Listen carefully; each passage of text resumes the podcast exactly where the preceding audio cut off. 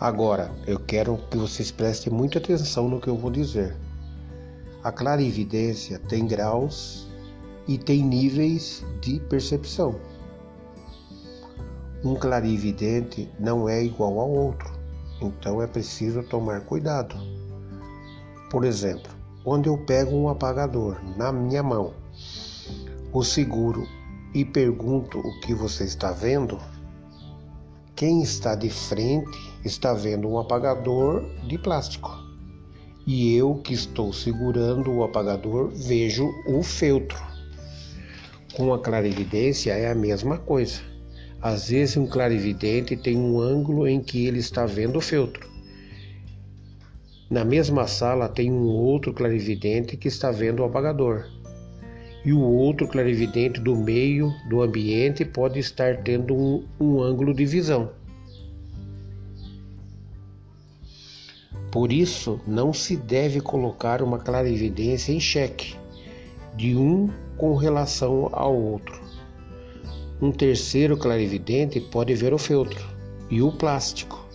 O primeiro ver só o plástico e o segundo ver só a lateral do apagador.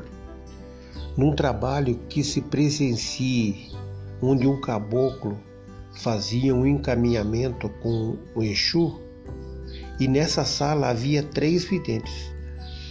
Um deles viu o Exu, o outro o caboclo, e o outro o Exu e o caboclo. A clara evidência é a visão espiritual, feita por meio do terceiro olho. A vidência são imagens que se formam dentro da minha mente, por isto que é diferente. Então, a pessoa que tem visão por meio de uma bola de cristal, ela é uma vidente? Sim, a resposta é sim. Ela é uma vidente. E a bola de cristal serve de elemento externo para colaborar com o dom interno que é a vidência. Muito das premonições, quando a pessoa tem uma visão de alguma coisa que vai acontecer, a maioria das premonições são vidências. Ou seja, é imagem que se formam dentro da sua mente e não a clarividência, que é olhar e ver o mundo espiritual. Agora vamos falar de inspiração. A mediunidade de inspiração todos nós temos. Dizem que as mulheres têm mais, o sexto sentido feminino é muito mais aguçado.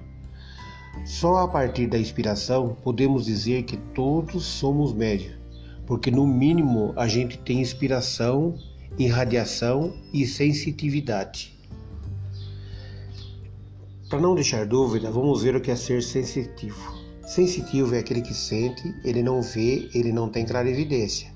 Ele não vê que tem um espírito aqui, mas ele sente.